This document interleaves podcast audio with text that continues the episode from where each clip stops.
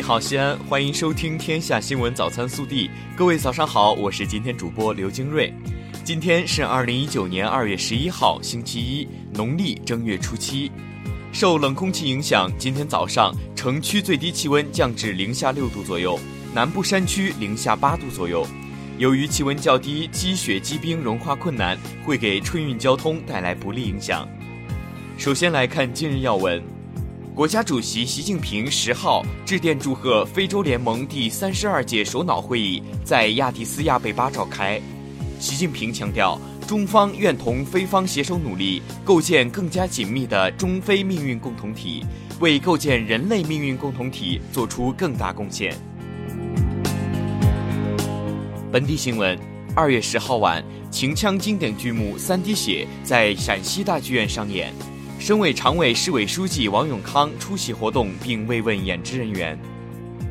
除夕的西安，欢乐祥和，年味浓浓。省委常委、市委书记王永康、市委副书记、代市长李明远代表市委市政府看望慰问节日期间依然坚守在岗位的一线劳动者，与大家一起辞旧迎新，欢度佳节，并向全市人民送上新年祝福。祝大家在奔跑奋斗中收获更多幸福快乐。二月七号和二月九号，省委常委、市委书记王永康分别看望慰问了著名画家刘文熙老教授和西北工业大学黄维、马远良、魏炳波三位院士，并致以新春的祝福和问候。大年初六，还沉浸在年味中的西安迎来了新年第一场大雪。这场雪是西安新春的第一场应急考验，全市各部门各区县以雪为令，放弃休假，提前上班，连夜清雪出兵加班，努力做到雪停路径黑白分明，让市民朋友们在春节假期的最后一个休息日安全出行，让赶路回家的外地游客顺畅返乡。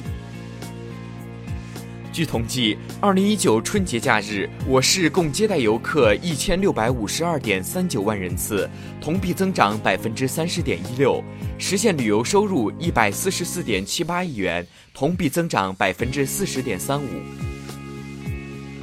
据匡算，二零一九年春节黄金周期间，全市实现商品销售额约一百八十三点九亿元，同比增长百分之十五点六六。其中，餐饮收入十五点五亿元，同比增长百分之二十一点四。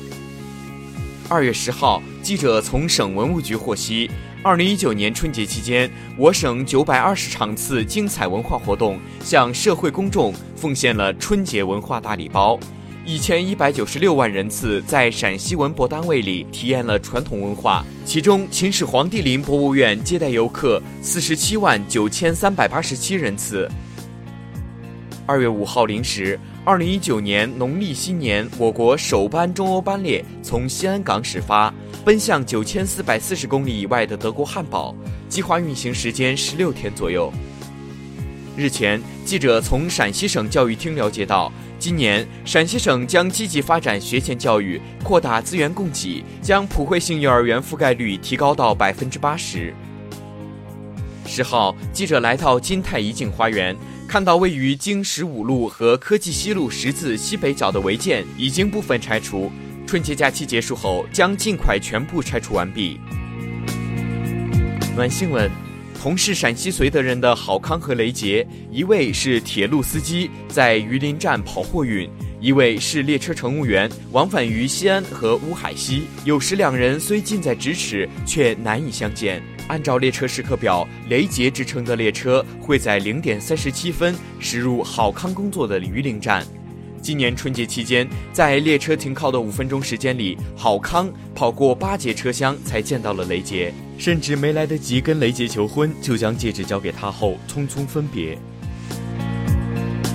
国内新闻。记者十号从文化和旅游部了解到，综合测算，二零一九年春节假期全国旅游接待总人数四点一五亿人次，实现旅游收入五千一百三十九亿元。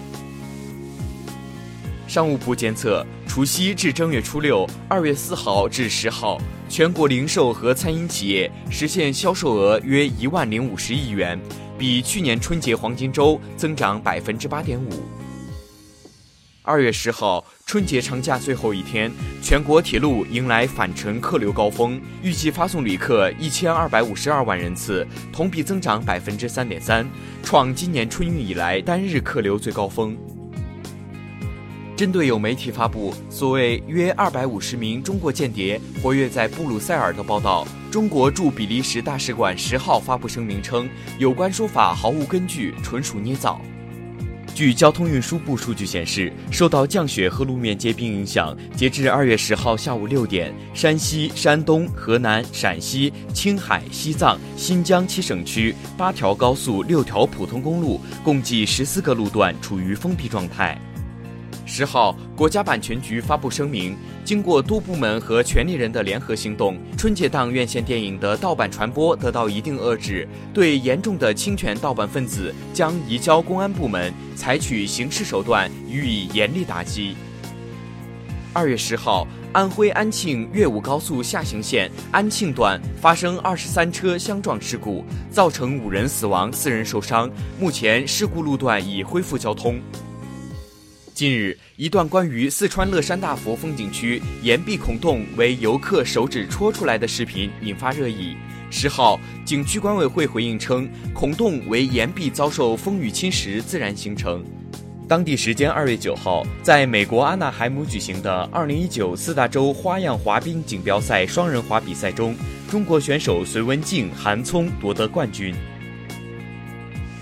截至二月九号，今年中国电影春节档的总票房已突破五十亿元，其中《流浪地球》以十五点九亿元的累计票房领跑，《疯狂的外星人》以十二点九九亿元排名第二，《飞驰人生》以九点三亿元排第三。微调查：过年走亲访友，孩子免不了收到一大波红包雨，父母常说：“我给你存着。”有人说压岁钱是礼尚往来的产物，应该上交；也有人认为给了孩子就是孩子的，不该上交。你怎么看？西安年最中国，欢迎您来大西安过中国年。更多精彩内容，请持续锁定我们的官方微信。明天不见不散。